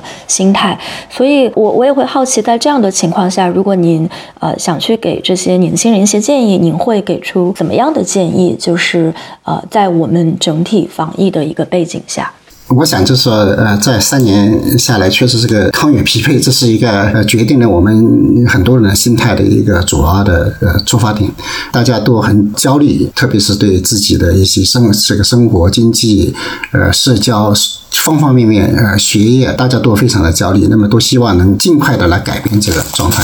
这个问题，我就说我们抗疫，你刚才也讲了，我们抗疫其实呃要分几个层次，一个层次就是说它我们的这个社会或者政府的功能，那么现现在社会和其实政府它把它的功能拿走了，这是也是比较反对的，因为在欧米克隆疫情那么。高潮的时候，大家都那么紧张，就医要排队，然后买不到药，大家是不是也是应该给大家一个警告，就是说这个政府功能目前确实有点缺位了。呃，这个我想希望他们赶紧能够到位。然后我这两天还 post 了一张图了，这个图就是朝鲜当时呃那是他们的领袖亲自到药店去下令二十四小时提供退烧药，是吧？呃，我就说当时我们还觉得这个挺好笑的，但是事实。上，呃，我们现在看到这个图的话，我们要哭了。呃，为什么我们还没有 平壤做得好呢？是吧？这个是不应该的。呃，因为我们国家是有这个能力，所以这个国家的这个这个层面，它必须还要承担很大的责任来给社会提供服务，这是呃，我觉得非常非常重要的。当然，我们现在就是那剩下来的就是个人，因为目前呃，确实是呃，疫情发展的一个阶段，就是涉及到你每个个人的问题。我能够跟。年轻朋友讲的，首先一点，这个时间已经不长了。呃，我们这个疫情大概第一高峰就是我们最困难的一个时期，就是三个月的事情，最最多的就是三个月的事情。我们再怎么做，我们也不可能把它延得更晚了。呃，所以呢，就是我们到明年三月份的时候，其实这个第一步就过去了。呃，很多人就说可能还会第二波、第三波啊。OK，会有，但是他们的冲击力就。小的多了，这是我们可以在各个国家抗疫的这个曲线上面都可以看得见的，所以大家必须要在这个时间要沉住气。我们已经花了三年的时间，做出了那么多的牺牲，那我们最在最后的时候，我们来最后的急躁，呃，来把我们所有这个前面抗疫的成果给毁掉的话，我想这是没有人愿意看到。只要我们还有一定理性去评估的话，我想所有的人都会坚持。做有利的事情，就是做理智的、理性的事情，然后共同来压平这个缺陷，来度过这个三个月。呃，这个我希望大家能够理解这个问题。你作为个人的话，包括就是你现在。比如说春节不能回家，我们现在一个是一个现代的社会，节日这是我们的一个仪式，但这但是我们这个仪式我们不能把它成为一个造成社会伤害的一个过程，那就那完全就没有意义了。那这样的仪式就是有害的，它没有对于我们的家庭，特别是对我们自己的家庭，就造成了一个负面的一个影响。我想这个年轻人也就应该是非常非常理解的，特别是你现在就是三年没有回家了，你今年还回不了家，我建议。这是最后一年，你不能回家了。你过了新年，我们过了这个风，等到真的天气暖和一点，我们这个疫情就会自然就会缓慢下来。到那个时候，真的我们可以安全的回家。特别是你要，特别是你鼓励老人打打了疫苗以后，或者你的居住地它的医疗系统已经是可以提供足够的服务的时候，那我们就会很开心的在一起。所以我是建议大家呀，还是要担起这个责任来。我们没不会有下一个三年，但从另外一个角度，我也可以给大家。提一个警告：，假如说是我们大家现在都觉得要开放，呃，那么真正在一些地方造成了医院被挤爆的情况，那你作为一个地方政府，你会怎么做？可能会重新回到风控的时候，这是大家更不愿意看到的情况。所以，我们现在的理性的。这个行为也是防止我们又进入一个恶性的循环，然后我们就进行风控。假如是又进入风控，那老年人现在看到他周围的认识的人，他死亡了，他重症了。他们会强烈的要求的呀，他是吧？大家可能我现在年轻人家里边有老人的话，他也会强烈要求要进行风控的。所以大家也要看到这个后果。我们做事情必须要有条有理，必须要适度抗越，但是呢，呃，适度来安排自己的生活，特别是要科学的来安排。所以我给大家建议，我们现在必须要高度警惕。要高度警惕，做该做的事情，呃，不要着急。我们再过三个月，我们的情况会好得多。不要抢一个月、两个月，或者就是我我自己可以快点做，这个不是这样子。嗯，假如说大家我们这个社会这个它的惯性就是这样子。假如说是有些人开始呃不理性的行动的话，那就造成更多人的不理性。呃，我就说，我这就像雪崩一样，你雪崩的时候，每一个雪花都是参与者。所以说，我们不能造成对这个社会的破坏，就是我们不能再有意的去造成社会破坏，那么最后也会害我们自己，就是又进入风控。所以大家不要着急。对我刚刚就是，我觉得陆教授说的非常好，然后我就是想补问一个问题，因为嗯，包括刚刚庆提到的，我们对于新冠的这些迷思，以及国内从一个对新冠非常恐慌，包括我们看国内新闻之前。有被拉去方舱的患者，因为很害怕这个病，然后被周围的人所指责而自杀的这种极端现象，我们也看到过。然后今天突然一夜之间，你就看到朋友圈所有人都阳性了，大家觉得这个病不当回事儿了，我们也不想去做检测了，就。我感觉国内的这个意识状态是在两种非常极端的状态当中反复横跳的。那我觉得这个中间，一方面是我们没有一个公共说服的过程，从政府到专家到基层民众，其实没有形成一个对这个病毒理解的共识。如果你需要对这个病毒去进行理解的话，就好像得每个个体自己成为专家，我去看很多报告，看很多研究，我才能知道，哎，它到底是怎么回事，我才能形成成形成一个理性的判断。那。我们过去两三年看到，就是专家在中国是一个非常缺位的状态。那您觉得，其实一个健康的社会或者是健康的声音，应该是怎么样去互相作用的？您作为专家，您希望在接下来抗疫的几个月当中，专家发挥一个什么样子的角色？嗯，对我，我觉得就是，我们呃，对新冠疫情或者对呃如何抗疫，我想这个。呃，社会是有一个共识，但是我们要看德国的情况的话，我们所谓的共识，这是我们有很多不同的意见，而且这不同的意见，它在这个社会还是有一定的表述的场景，或者是它可以进行呃，比如说包括就是在街上去示威游行。呃，我想给大家可能呃印象最深的就是在柏林什么上万人聚会，然后就呃示威游行来抗议政府的抗议政策，是吧？那个时候还是。这疫情还是正在一个非常高的一个水平，嗯，然后很多人就说：“哎呀，这个德国人怎么这么不理性？是，这不是德国人不是不理性，我们就有那么一万人，他愿意去呃反对这个政策，是吧？但是我们可以看到，还有很多百万人他是支持这个政策的，所以他们会执行这个呃整个我们社会管理条例，然后非常严格的去做被要求的事情。嗯，我觉得就是说我们在这种疫情情况下，呃，我们还是要有不同的这个声音，它不是一个。自己的目标，他这是呃让大家来表达自己的一些感想啊。有些人害怕，有些人不害怕，因为人是一个社会动物嘛，他需要通过交流，特别是这种恐惧感，他克服恐惧感，他主要就是一个社会交流。其实我们现在很多人晒阳性，也就是呃帮助这个社会克服不理性的恐惧感的一个工具，就是现在我们就有这个社交的空间。那你在嗯。呃前面是不大可能的。你前面要晒阳的话，大家都都要骂你的。就是在这个这种这个社交空间，嗯。其实这个呃，阳性是一个非常可怕的一个事情。那么反过来，现在呃，通过我们这个社交的空间，呃，特别是在在网上，它都给我们提出了一些不同的看法，或者改变了，这正在慢慢改变我们整个全民对新冠的一个心态。但是呢，就是说我们的心态也不能就一种啊，就是因为对于老年人来讲的话，他就应该担心这个事情，是吧？对于年轻人来讲的话，他可以不考虑这个事情，这都是允许的。所以呢，就是我们从欧美的角度，他从德国的角度来讲，我们不强调所有的人要一样的想法，你你要根据你自己个人来做出最好的判断，就对，特别是对你个人是一个什么样的最好的。然后呢，从你自己个人出发，看你自己的社会责任心怎么样，你愿意为社会负担多重的担子。就是比如说，就是你不出去，你少去吃饭，是吧？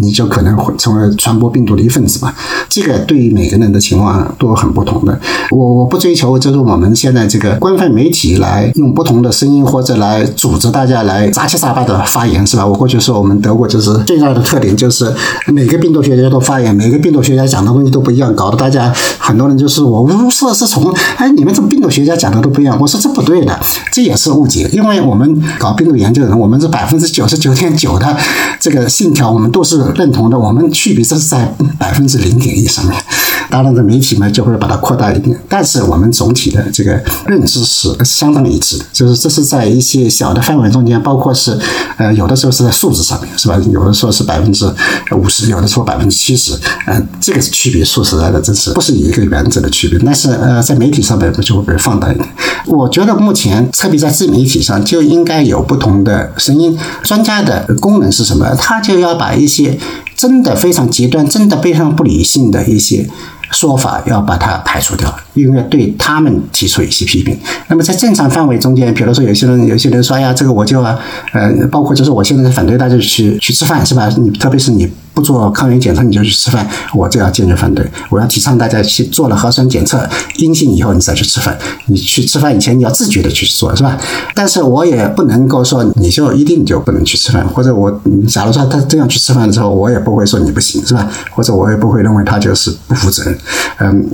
每一个人的观点都不同，所以在自媒体上，我觉得现在这个开放很重要。但是呢，我也很反对导向。我可能在朋友圈里面也发，就是发了一些这种这个官方的一些说法，我就觉得这些导向也是有害的，特别是这个就医的问题。那么就医的问题，很多人就说呀，这个百分之呃呃九十五的人可以不要就医，是吧？那么我说说你不要百分之五，那对于民众来讲的话，OK。就说你是这个抗疫第一人是吧？现在媒体里边讲的很多这种导向性质，我们从德国的角度来看，我就比较反对这种说法，因为我们健康负责人他不是说他可以在某种程度上说我比如说不去聚会啊，然后避免感染，这个我是可以去想办法去做的。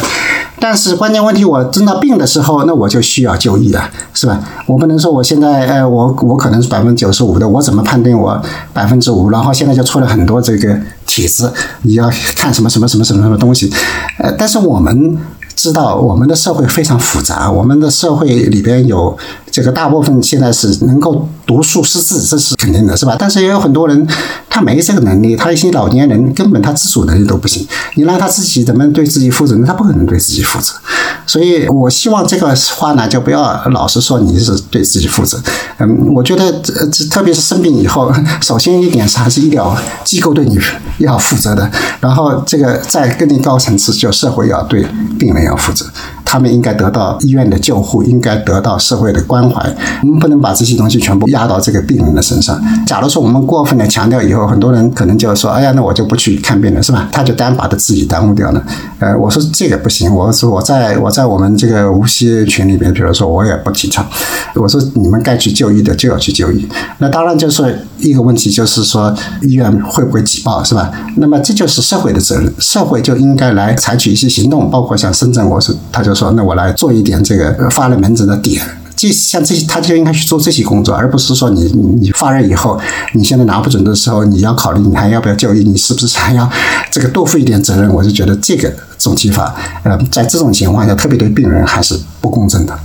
明白，刚才陆教授也提到了很多德国的情况，然后我们也知道，其实，在过去这三年中，很多国家都探索出了自己不同的这个防疫的路线。德国的可能是一种，然后中国的可能是一种，美国的可能是另一种。最近我们也看到，就是因为大家想要去给中国寻找一些就是下一步的这个参考物，所以也看到了很多的比较。就是有一些人会拿，比如说像新加坡或者像台湾或香港的经验来跟内地做比较，然后他们在参考了。就中国内地的这个人口基数之后，可能会得到一个非常惊人的这个超额死亡的一个数字。那我想，这个其实也是所有需要去走防疫这一关的国家都需要考虑的一个问题，就是说群体感染之后可能会造成多少超额死亡。那么，我也想问，就是说，在您了解的这些情况来看，这些各个国家不同的呃防疫的经验，因为我知道您也经常会跟不同国家的这些健康专家呃科。学学家去交流和对谈，所以就您了解的情况来看，中国大陆现在面临的这个情况和接下来这一段时间可能会面临的情况，从人口基数、还有疫苗接种的情况、还有这个 ICU 病床的数量、人均医疗资源各个方向综合来看，您会觉得跟中国大陆现在最具有对比性和参考性的国家或者地区会是哪里？中国现在的情况还是非常独特的呢，就是一个是我们有一个已经发展的相对来好的一些大城市，然后我们有农村，我们有一些山区，就是这些地区的差异非常非常的大。那么另外一点呢，就是我们在大城市里边，这个医疗服务，你像上海、北京，那是它可以说跟世界上可以相比。但是另外一个问题呢，就是我们中国的老年化也非常的大，这主要还是跟我们当时这个计划生育有关系。所以我们这个人口的老化呢，相对于非洲国家那是完全是不可比的，那个比印度还要老化要程度要高得多。所以呃，新冠因为它主要是伤害这个老人嘛，所以呃这个问题就在中国也是非常的严重。那么我们知道，这个是在欧美，就是在特别是欧洲对日本影响，主要就是因为老年人太多。那么中国的老年人相对来说还是比较多的，所以这个问题还是比较严重。呃，这个情况跟其他国家还是有很大的区别。中国一个最大的问题就是它的呃医疗资源分布不均匀。那么在短期内，我们也很难去改变这种状态。对于我们整个抗疫的这个不是，也是其实是一个比较不利的一个情况。所以我经常说，抗疫不能一刀切，是吧？抗疫不能一刀切。经常我们讲讲的这个词，我说你说要不一刀切的话，就应该是每个地方自主抗疫。因为你不自主抗疫的话，说实在的，有很多。当时有一个词叫“各地层层加码”，是吧？我说你什么叫“各地层层加码”？为什么这些地方要加码？因为它扛不住啊！因为它因为欧米克戎它冲冲击非常大，呃，所以它就搞了一些很多这种管制措施，是吧？其实是主要是控制了人人人流嘛，就不让大家出去。呃，这是抗疫的最好的办法，但是呃，它对社会这个长期的伤害也很大。这就是我们面临这个问题。所以很多地方它呃，假如说是我们当时用所谓的这个第九。版的抗疫的指南来做的话，那很多地方他根本做不到。呃，事实上这个疫情就扩散开来了。所以我也很同情那个地方那些人。我说你他要这样做的话，其实北京让他这样做，他做不到。其实在北京自己做，后来也做不到了，是吧？所以说，我想这个问题，呃，可能接下来还是，呃，我们对中国没有一个一。一刀切可以解决问题的办法，在各个地方真是非常非常困难。呃，但是总体来讲的话呢，就是我们还是可以坚持的几个原则吧，是吧？就是一个原则，就是首先是免疫接种，是吧？这是每个地方都可以做的。事实上，我就觉得每个基层都应该去再去努力做一把，这个对于整个的社会是有帮助的。特别在疫情时候不被压垮的前提，就是你有足够的接种率，你不不在这上面去下功夫，你。总归会碰到更大的问题。所以，我想这个整个基层的政府、整个基层的机构，他要解决自己问题的最重要的一点，就是要把免疫接种率提上去。特别是现在能够接种第四针的话，我就觉得做着足够的人力物力去做这件事情，比你做其他所有的事情都有效果。那这是一个。那么第二个呢，就是说我们现在应急的这些医疗服务的一些模式，就是我们比较简化的，是吧？主要是针对新冠，包括这种方舱这种模式，我就觉得也也不是说不能做，就是各个地方应该按照自己的情况来做。假如说他医疗服务系统很强大，他可以不这样做，他他就不管了。那假如说是你来了很多的病人，他你不管的也不行，然后或者是他重症死亡的情况，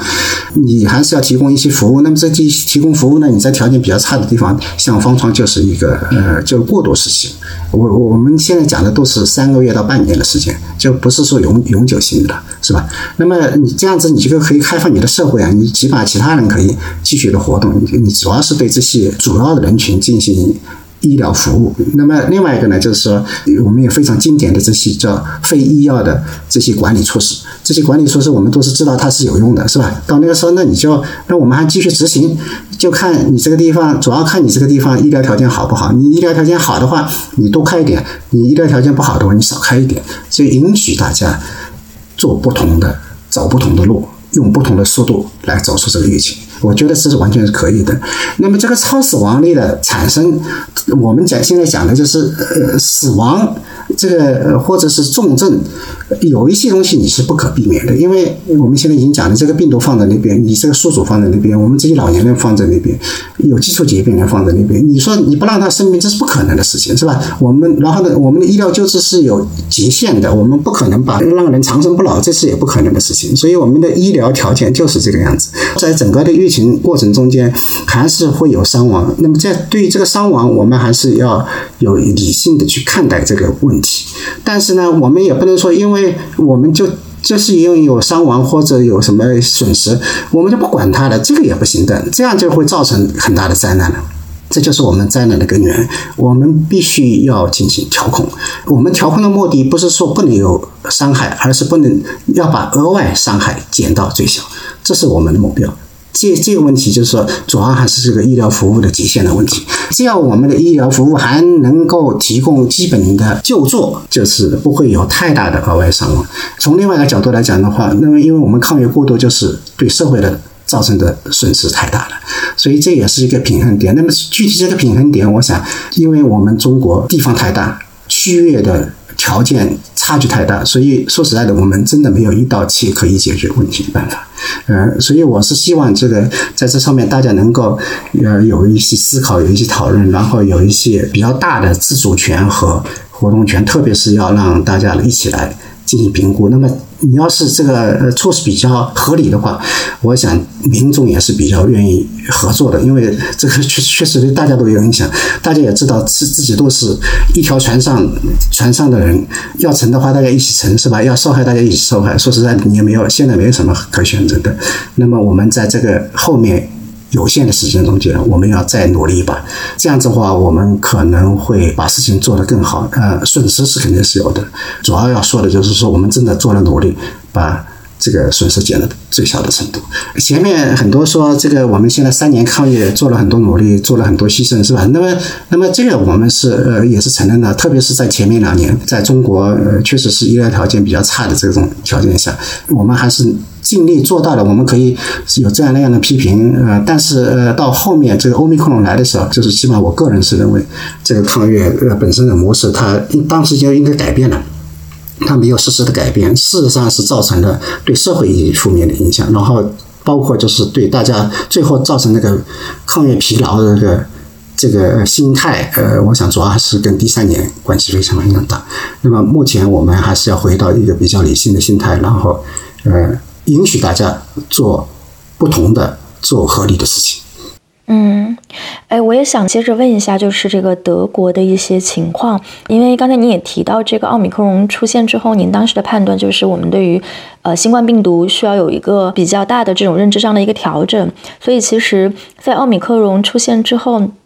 就您的观察，德国的医学界是不是做出了一些这个比较主要的调整？以及，那如果我们把明年，刚才您提到了一个三个月的一个这样的期限，就三个月之后，如果会出现第一波的这个疫情高峰过去，但我们知道可能也会有就是重复感染和再度感染的呃这样的情况。那德国它其实已经处在这个奥密克戎的病毒的围攻当中，已经是有一年的时间了。那德国现在疫情防控是一个什么样的状态？是不是能为中国提供一些参参考？比如新冠疫情防控，现在在德国的公共卫生界、科学界，现在是不是还是呃这里的头等大事？还是说它的这个重要级别有所降低？呃，我们可以期待什么？从德国的经验来看。目前新冠呃疫情在德国已经是没有地位了。我们可以看到这些新闻报道，那呃在一般情况下它都没有什么地位，或者根本就不提到了，是吧？呃，目前我们讲的最多的就是世界杯了，所以没没有人去关心这个呃新冠疫情的问题。可能大家最关心的问题就是说，呃，在公共车上现在还要要不要戴口罩，是吧？这个在德国现在还有隔离政策嘛，就是你测了阳性以后，你还是要待在家里边的。这个很多准备把它。撤销掉，现在有四个州说我要把它撤销掉，这是目前这个最后的一些管理措施。疫情到了奥密克戎阶段的时候，德国做了很多的调整的。我刚才也已经讲了，这个首先一点就是我们的核酸检测，呃，就不普遍做了，就是这是给。那些六十岁以上高危人群，主要是作为这个指导医疗救护的一个指标。这个人有没有新冠，就告诉他是不是要采取一些帕克洛斯维特的用药，给我们这些呃提示。那么另外的呢，就是抗原检测。那么当时抗原检测就普遍的，就很多的点，就是我们在整个一个城市有有那么几十个点，你可以走个五分钟就可以到达那个检测点。当时就是铺开来检测，为什么？因为大家觉得这个疫情也不能发展太快，所以。所以我们没有了核酸检测以后，我们还是要有一个替代的方案。那么抗原检测有个什么好处呢？就是我们可以把这些病毒载量比较高的一个这个人群给。挑出来这些人群呢，就是因为它传播力很最大，它跑到一个地方去，它呼一口气可能就感染了很多人，所以我们把这部分挑出来进行隔离的话，还是这个目的性很强的。那么另外一些呢，就是它比如说它阳性的，就是我们核酸检测可能是阳性的，但是它这个抗原检测可能是阴性的。那么这些人他的病毒载量相对来说比较低一些，事实上它的传播不会零，但是呢，它传播的这个频率就会低一些。这也是就是我们可以进行一些调控的。很多人说，呃，我们现在这个。呃控制疫情，或者是零，或者是一，呃，当然，就是从总体来讲的话，我们从三个月的这个呃时间段来讲的话，可能是这样子。但是我们这个风的高度，我们还是可以去影响它的。我们假如说不去做的话，我们这个风就会高一些。那么在国内现在这个完全的不做检测，那么你随着这个检测措施的废除，然后你其实现在隔离也没有了，这个我认为还是比较有问题的。所以我们接下来会看到，就是在一些地区，比如说在有些。省份他可能还在继续做一些调控，那么比如说他就是公共场合，我们现在不说这个个人，呃，我们就公共，起码公共场合你要提供检测，是不管是核酸或者抗原检测阴性的结果，我认为这还是一个比较理性的一种做法。这是这也是我们在德国一直长期采取的一些措施，隔离措施我认为还是必要的，特别是那些抗原检测阳性的这个人，这些人从时间上来讲，我们也有调整，因为原来是十四天隔离，后来调到十天隔离，后来调到七天隔离，后来调到五天隔离。呃，那么这个原因倒不是说这个病程就 真的减的那么多了，事实上我们大部分的人在十天检测，你要去十天检测的话，你核酸检测基本上都是阳性的，抗原检测可能有百分之七十是阴性的。是百分之三十还是阳性的？我们缩短这个隔离时间，主要还是考虑的这个社会功能受到冲击比较大，因为病人太多了，你把所有人隔离在家里边，呃，没人上班了，那个包括就是垃圾都没人收，是吧？我们整个这个社会瘫痪掉，警察没有了，这个交通秩序都没有人去维持，所以这个都不行，所以我们这个必须还是要进行调整。呃，那么这个之中的就是说，嗯，我们就承多承受一点这个病毒传播的压力，真我们真的这样讲了。那反过来呢，就保证我们有人去上班。这是德国当时我们也是在英国这个疫情过程中间，呃，看到了他们的一些问题。早期的时候，他们的隔离时间还是十四天，结果就造成缺勤，是吧？这个缺勤率达到百分之二十五，就是四分之一的人不能去上班。那你想想看，这个很多的很多地方都没法运作了，这个不行。所以我们在德国看到了这种情况以后，德国政府它还是比较快的就做出了这个缩短隔离时间这个决定。但是呢，还保留了，比如说戴口罩，而且戴口罩的要求就提高了。最早是医学口罩就可以上公交，后来医学口罩就不能上公交，必须要戴 N 九五口罩，因为戴 N 九五口罩的话，它可以比较有效的来阻止病毒的传播，这也是一个非常有效的办法。这个而且是成本非常低，一直到现在，在很多的州还在继续，一直没有被废除。呃，我认为这个可以继续做下去，但是呢，逐渐逐渐这个措施也会弱化。弱化什么呢？就是说我们现在不是要求，而是推荐。就是我们推荐大家戴口罩，但是不硬性要求。呃，所以我们在整个这个过程中间，我认为德国立出来的这些措施是非常非常合理，它对每个人的要求也不是很高。不是很高，它的执行程度，呃，接受程度也非常的高，所以我当时也跟大家讲，我说还是要接受国外一些比较有用的一些模式，这些模式它已经在整个的运行中间已经被证明是好的，就是确实是有效果的，对于大家社会的影响也很小。那么现在我觉得。把这些所有这些措施全部废除掉了，后面会造成社会的冲击很大，它造成的对大家健康的一些代价就会提高。这个我就说嘛，我们我们做任何一件事情都有代价，就是要么生命健康的代价，要么就是一些社会经济成本的代价，是吧？那么我就觉得现在目前是完全的把这个经济代价，然后现在提经济提的很厉害，把经济代价就觉得经济代价已经是好像不可承受一点小。的代价都不能承受了，那我觉得不是这样子。中国毕竟还是有一定力量，它可以把这个事情做得更好，找到更好的平衡。那么，特别在不同的地区，还是要有不同的方法去把这个冲击减到最小。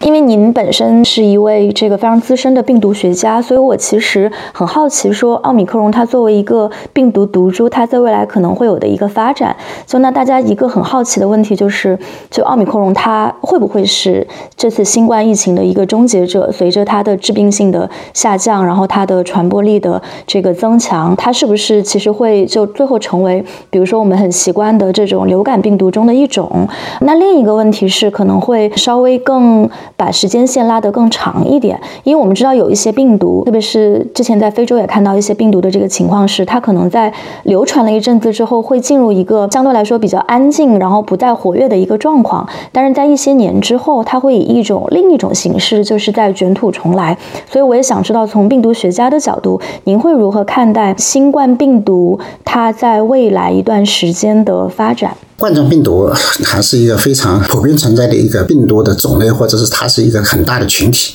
以往我们已经认识有四种，我们讲讲的这种呃常规存在的，这是每年季节性出现的新冠病毒。那么我们后面还看到一些新的，新的就是比如说 SARS 啊、MERS 啊，现在就是我们的这个呃 SARS 二。我们就说这些呢，我们这个病毒呃已经普遍已经到。我们的人群中间已经扎根很深了，所以它消失的可能性是很小的。呃，它可能继续存在的形式就是像我们已知的这种这个四个老的冠状病毒。这是我们从呃长远的来讲，它现在肯定还在进化，但是我们也不能把它理解成就是说其他的病毒不进化，不不是这样的。我们现在有四种老的病毒是吧？那么有呃有这些病毒研究也是有很多年的历史了，有的就在六十年代就已经被发现了。这些病毒当时假如说你去看过去这些病毒的。序列跟我们现在过了几十年再去进行比较，那它的变化也是非常非常大的。所以说，这个病毒它的生成就是靠突变。那么它每一次都会感染一部分人，它因为它也不需要感染所有人，它会在我们这个人群中间继续的传播。那么我们每年还有新生的一些儿童，他没有接触过病毒，那么这些都是他们的感染的对象，是吧？那但是呢，我们从现在看起来，就是对于儿童的影响相对来说比较小的。其实我们所有的儿童。都接触过这个四种老的冠状病毒。我们比如说做一些血清学的调查的话，我们就可以看到我们的人群基本上都接触过这个病毒。这就是我们讲的小感冒，是吧？它就持续的存在。但是为什么它对我们的伤害？不大呢，就是因为小时候感染，因为我们知道儿童感染以后，他就是发点烧，然后就睡一觉，然后过两天就好了。我们过去对他也不重视，特别在这个呃 SARS 以前，大家对他的研究呢，就觉得这个这个病毒没什么研究，不是特别有意思的，是吧？所以这我们说说一种很小众的一个研究。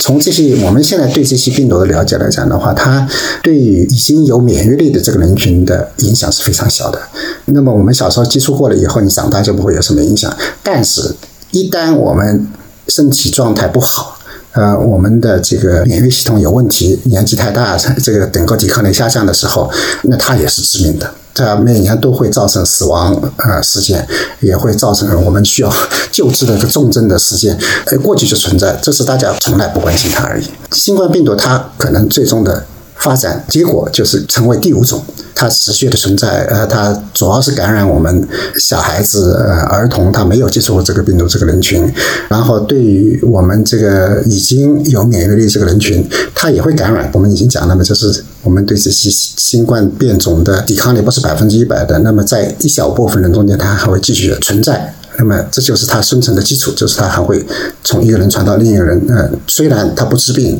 呃，但是它也会造成喉咙疼啊，会造成拉鼻涕啊，这就是我们所致的这个小感冒这种状态。还是会造成杀伤作用，对于老年人，对于这个免疫缺陷的人。呃，这个呃进化过程，呃，我们可以从四种老的病毒来进行类比。那么目前。我们还是必须要警惕，也有很多的学者比较担心，在中国较大规模传播的时候，是否会出现一些杀伤力不同的、传播力不同的，或者是对于我们免疫屏障冲击力更大的一些突变株？呃，这个。不是不可能，这个我们在整个这三年中间，我们也看到很多先例了，是吧？从阿尔法产生，特别是德尔塔产生，呃，对于我们也是一个非常严重的一个教训。因为在以前，这个德尔塔就已经存在了，就是这这个毒株，我们知道它一直是存在，但是它一直占比例不是很高。但是在印度大选的时候，是吧？然后他当时也有很多的宗教活动，当时这个人山人海的聚集，大家是知道的。然后就是。由于的这种完全没有控制的这种状态，就造成了德尔塔的出现。而且德尔塔的大量传播，那我们知道德尔塔比原始株更有毒性，呃，传播力更强，所以说我们不能掉以轻心。所以这就是为什么我也要提倡，也希望中国对于我们目前疫情进行监控的一个重要原因。假如是说我们现在掉以轻心，那我们是不是过了两个月以后，突然就出现一个冲击力更强的毒素呢？这个我们不能完全排除它的，我们不能老是相信它越来越轻。这个是不对的，因为我们知道德尔塔出现肯定是一个对于我们抗原是一个很大很大的挑战。很好的情况就是我们现在有一个相对来说比较弱化的一个毒素，但是我们要是放任它的话，说不定会养出一个大老虎来。这个我们一定要去避免它。